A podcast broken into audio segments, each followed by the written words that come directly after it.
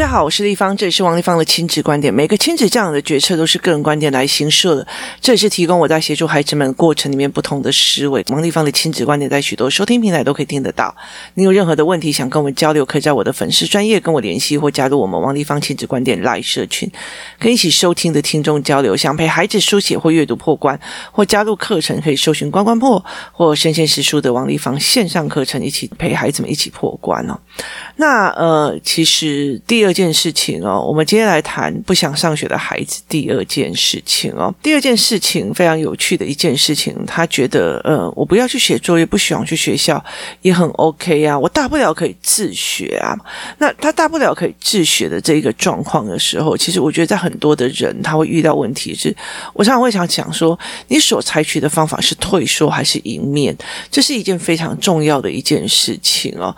那其实我在我的孩子刚要去呃，他。那时候小学呃一年级的时候，呃，我的女儿从幼儿园就一直都没有去学校嘛，哦，那她一年级的时候，我在申请自学的时候，那时候共学团的概念就是，呃，老师就是教条啊，就是什么有的没有的哦，然后就是呃，再把你变成一个工厂式的人啊，怎么用有的没有。那其实我觉得，呃，那个时候我其实对公立学校的方式其实是一种反制的，所以我会去看很多的私立学校，我会看很多的所谓的体制外团。团体。然后后来我就觉得说，对你们其实就是觉得说啊，你就不要管他就好，他长大会自己好。可是你其实对呃学科或者是说呃小孩的状况，其实完全不甚了解。你以为只要放手这件事情就会好了，就是我觉得连他律期、自律期这个概念，他其实都没有哦。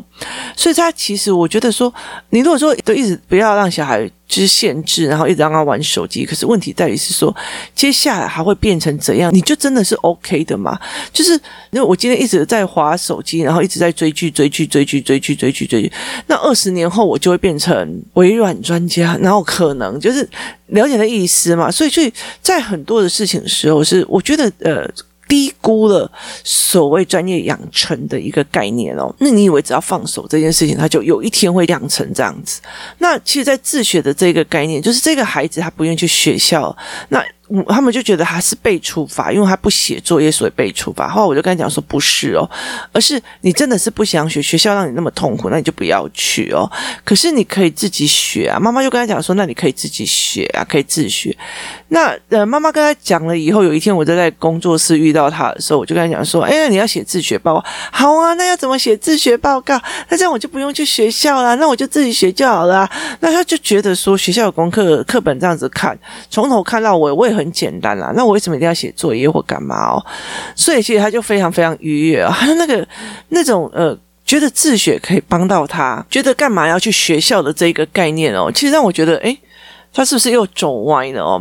所以其实后来呃，有一天我在上课的时候，我就做了一件事情，就是把呃大学的十八学群的列表出来，一一找出来，他到底哪一个学科可以自学，哪个学科不可以自学哦。那也意思就是说，如果我今天是呃医学院的，那我就没有办法自学啊，不能说我今天非常喜欢呃解剖青蛙，我就可以自学，那你的身体就必须要给我解剖。所以其实在这整个过程里面，我就其实陪着孩子一直在思维这一块哦，就是呃你在这个整个过程里面，哪些东西可以自学，哪个不能自学？那其实欧洲很多的时候，它的教育理念其实是因为他们非常非常多世袭。的行业哦，就是呃，你做腊肉的就做腊肉哦，然后你的儿子、孙子、孙孙子子都是做腊肉，那他没有办法去理解，其实很多的我们这一个年代的很多人，他的翻转是因为职业的翻转，就是你可能爸爸是卖猪肉的，可是小孩因为读书读到医学院，所以就变医生了哦，那是呃学士跟学历给你的另得选择权哦，那有可能说你的爸爸是医生哦，他也是利用。学历而改变了所谓家族产业的继承的这个概念哦，后来才会慢慢的让他去看，所谓自学里面有很多的选择权是没有的哦，他才会开始去了解说，那我自学对我是不是有利的？那因为这个小孩子呃最厉害的一个点是数学跟他的空间思维哦，所以其实他在做一些什么机械的那种概念或者是空间的立体观念非常的强，那其实包括。建筑主啊，或者是那些东西，其实就是没有办法去做的哦。其实我觉得那个东西是很多人的盲点。例如，有一个妈妈就跟我讲说，为什么学校老师就一定要用尺才可以学数学？我只要用尺的时候，我就忘记刚刚数学在想什么了。那我就跟他讲说，那你如果觉得你的小孩只要用尺，他就没有办法再想说他接下来要干嘛的话，那。他就有些东西就必须要放弃哦，必须放弃建筑，必须放弃呃室内设计系。为什么？因为他都必须要画图，美工系啊那些事情都要画图，就是。机械制图也不行哦，所以其实后来我再会整个包括，例如说，好，实验室是什么？然后例如包括说，嗯，大体老师又是什么？啊，小孩就会一直问，一直问，一直问，一直问哦。所以其实呃，没有一件事，就是包括医学院的养成，包括有大体老师啊，然后解剖啊，或者包括有实习的过程或干嘛，它其实是一个非常严谨的训练过程，包括还有所谓的生死学的伦理教育啊，然后教医学伦理的。的课啊，所以他在整个过程里面，他其实是扎扎实实的让你的上去的哦。所以其实后来我我们在聊的过程里面，他忽然理解了一件事情：如果他自学，他必须放弃非常多的学科。那他必须放弃非常非常多的学科哦，所以也意思就是说，当这个孩子以为这条是一条路的时候，你必须要让他看到尽头，让他觉得这条路是不是我要的，会通到那个尽头是不是我要的？路是越走越广，还是越走越在？这个孩子也必须要去理解的，所以他觉得我大不了自学，我大不了什么？老实说，很大的一件事情就是你没有把事情看得非常非常的清楚。就是曾经我以前也会觉得说，老娘大不了离婚啊，就是结婚没什么大不了，大不了离婚啊。可是你会发现，你要有小孩了，然后事情就更复杂了。那很多的事情，我就常常在讲一件事情，就是当妈妈这一件事情是没有大不了的。就以前就是。大不了我老娘不干哦，大不了老娘不干嘛了哦，大不了老娘怎么样怎么样了。好，可是当妈妈这件事没有说大不了啊，不立刻你 say CEO 啊，就是没有办法去做这件事情，他必须逼着你扛起责任来。或许老天也就是在惩罚我有那么多的大不了，就来给我一个大的很了，没有办法放下大不了的呃小孩哦。所以在这整个过程里面，其实是大人小孩必须去思维这一块的哦，怎么去。面对这一块的思维，怎么去看这一件事情，是一件非常让我觉得有趣的一件事。所以我后来其实会在大量的跟我的孩子们在聊这一块的事情的时候，我就会来跟他们聊这件事情。那自学的一块部分，就是觉得说，哦，好像不用作业，不用干嘛，就对你来讲是非常好。就我觉得很多事情是可以自学的，自学是在一个很大的概念里面，就是你一直想要去解答很多的问题哦，而不是。逃避问题哦，例如说，像我自己不是一个教育本科系的人哦，然后我其实我以前也会觉得说神经病啊，干嘛找我找写千字文哦？我只是在做生活记录哦。那后来当写多了，或者是我那讲多了之后，我会了解一件事情是。其实，在政治界里面，或者政治的思维模式或商业模式的时候，再重新去看教养的这一块啊，是一件非常有趣的。就是跨学科去看事情的时候，它是一个非常有趣，然后你才会了解一件事情，就是哦，我可能还有一些教育概念不懂，我有个生物学的概念不懂，我有心理学概念不懂。好，那我就自学去学非常非常非常多的东西，我去学，那再跟每个孩子学说，哦，原来你们小孩会想这样，原来他们的这个状况会这个样子哦。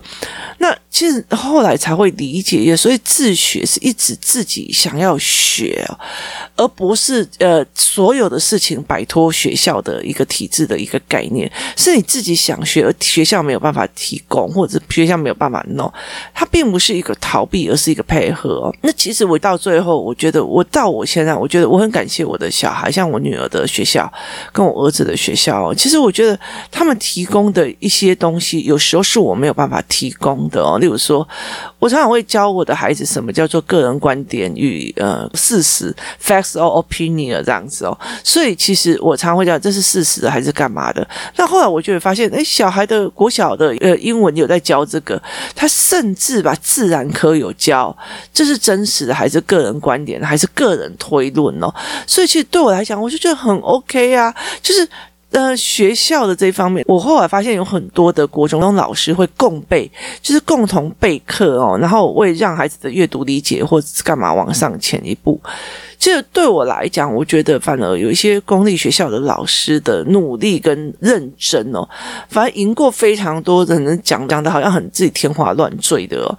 那所以对我来讲，我就觉得诶，这很 OK 啊。所以其实孩子在这整个过程里面，他得到的是什么？那我在这个学群里面，例如兽医系啊，或者是呃电脑科学系啊，或者干嘛的没有，很多的一个地方叫做配备，配备它损失了什么？我今天如果真的对医学很有兴趣，我自学，那我其实没有办法去把自己进了一个手术台，自己来实习啊，那我也没有办法去看到各个就是外科啊、麻醉科什么什么什么科，那个东西都更不用讲了哦。那例如说，以像我政治学来讲哦，其实像我政治学说一句比较直的，政治学所有所有。都可以自学，好，我可以自己读政治理论，我可以自己读政治经济学，我可以自己读什么什么什么。可是因为我当初在读大学的时候，呃，这些政治学的老师。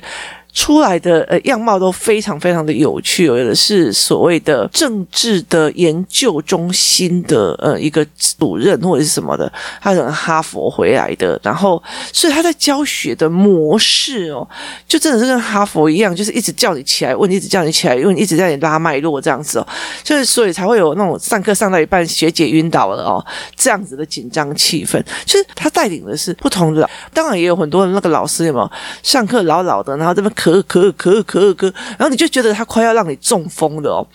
所以后来其实像我那种咳咳咳，就每天在那边咳，然后快要死掉那种老老师哦。我那时候上他的课哦，我一定是把耳机给戴上了。为什么一定要戴耳机呢？因为本小姐发现，如果我这样跟他咳下去，我自己也会呼吸喘不过气来哦。所以其实，在自学里面，你会错过什么东西，是一件非常有趣的事情哦。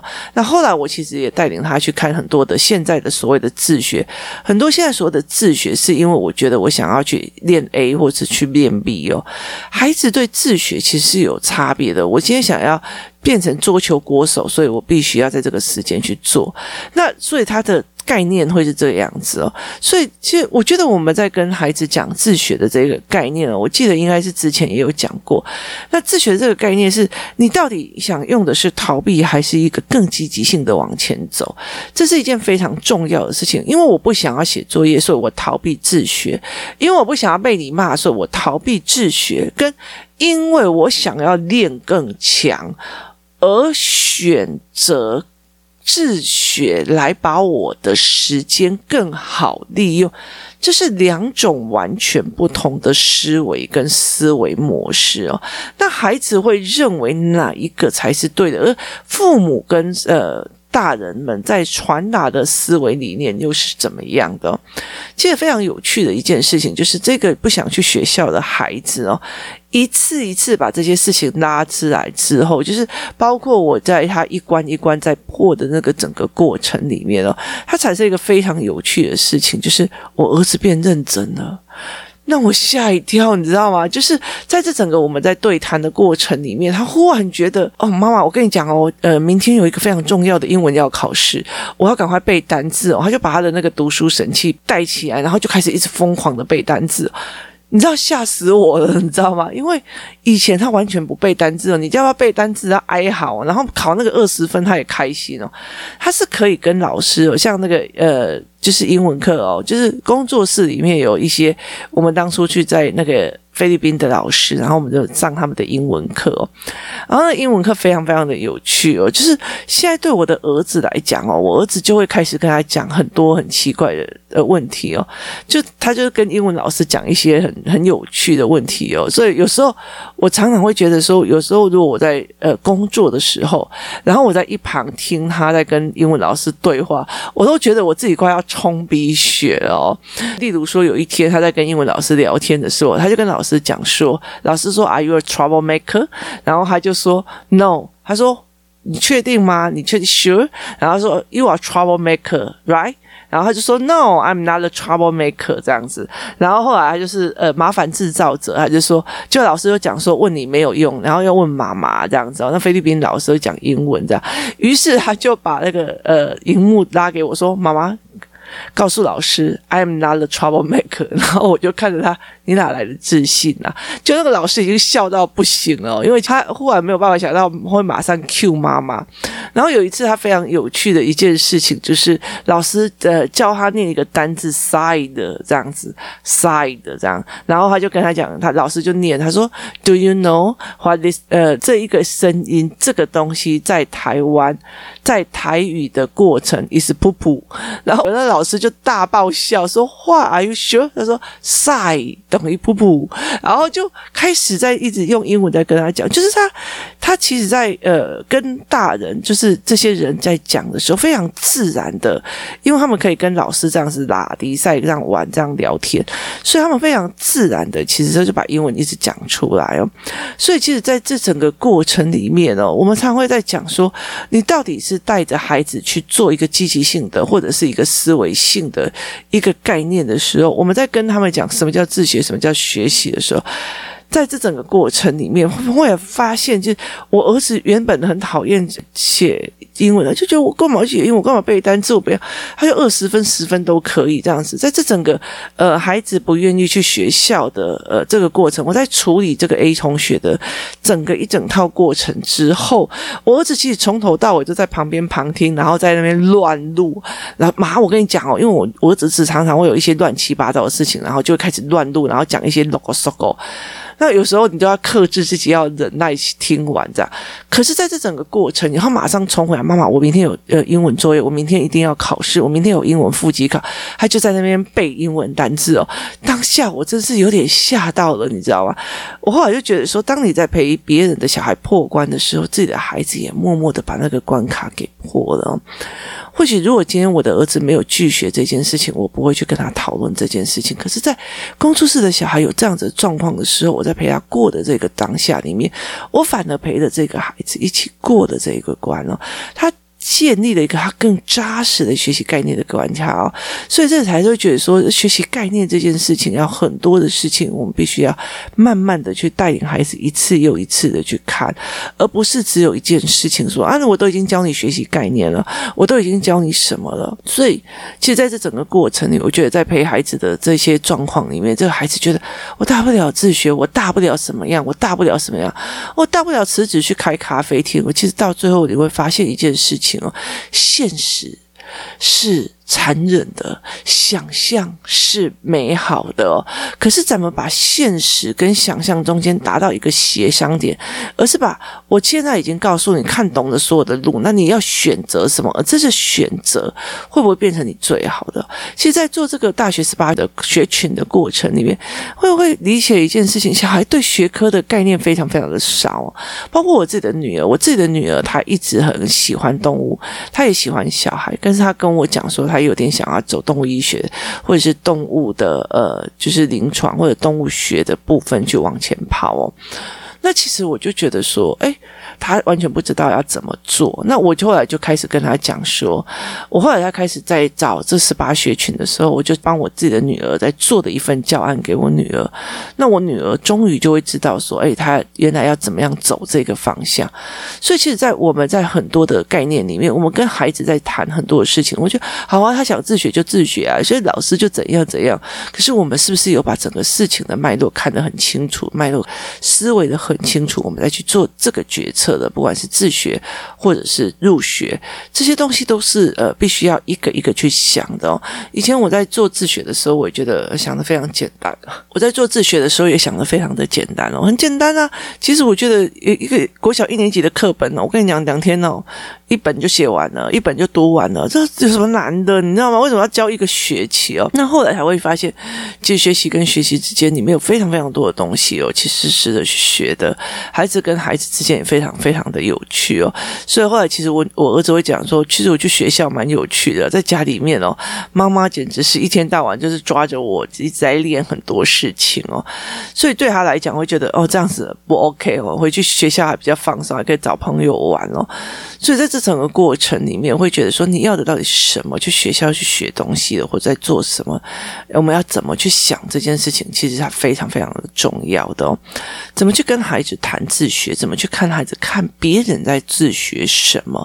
是一件非常重要的事情。如果自学是一种偷懒、一个放弃、一个不面对的一条路，其实这是不是一件好事哦？